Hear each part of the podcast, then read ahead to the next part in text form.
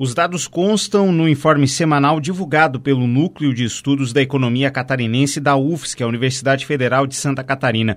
Entre os dias 14 e 21 de janeiro, a região da Grande Florianópolis foi a que concentrou a maior porcentagem de casos, com 28,5%, tendo contabilizado quase 5 mil casos nesse intervalo. O Planalto Norte Nordeste somou 17% e em seguida veio a região Sul, com mais de 457 casos entre os dias dias 14 e 21.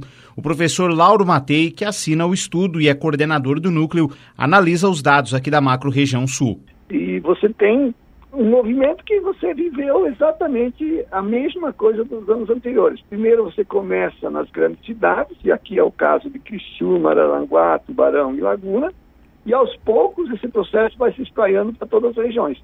Vou te dar um exemplo. Pega a cidade de Braço do Norte, há três semanas atrás ela tinha pouquíssimos casos ativos. E nessa última, último final de semana, mais de mil pessoas na cidade de Braço do Norte já estão contaminadas, doentes. E da mesma coisa, a cidade de Morro da Fumaça, que é por perto, ela já está com quase 400 pessoas contaminadas nesse momento. Quer dizer, você tem um epicentro nas grandes cidades, exatamente porque aqui você tem maiores aglomerações e tal, e aos poucos o vírus vai circulando e vai chegando nas pequenas cidades, é, como ocorreu no ciclo anterior com a variante Delta.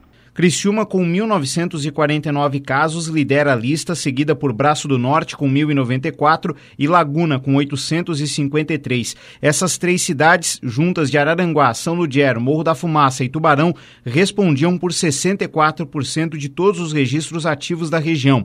Lembrando que os dados foram fechados no último dia 21.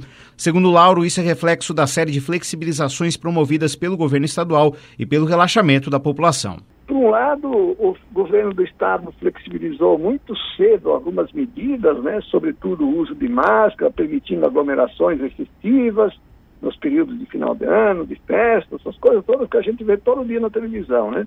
E por outro lado, um pouco de relaxamento da população, claro que depois de dois anos você vivendo, mas não é o momento ainda da gente relaxar com as medidas as medidas preventivas, né? Aquelas medidas básicas de prevenção que nós estamos alertando desde o início, lá em março, abril de 2020, é, fazer a higiene das mãos, usar máscaras, evitar aglomerações, isso tudo facilita, a, se nós nos descuidarmos disso, nós estamos facilitando a propagação do vírus.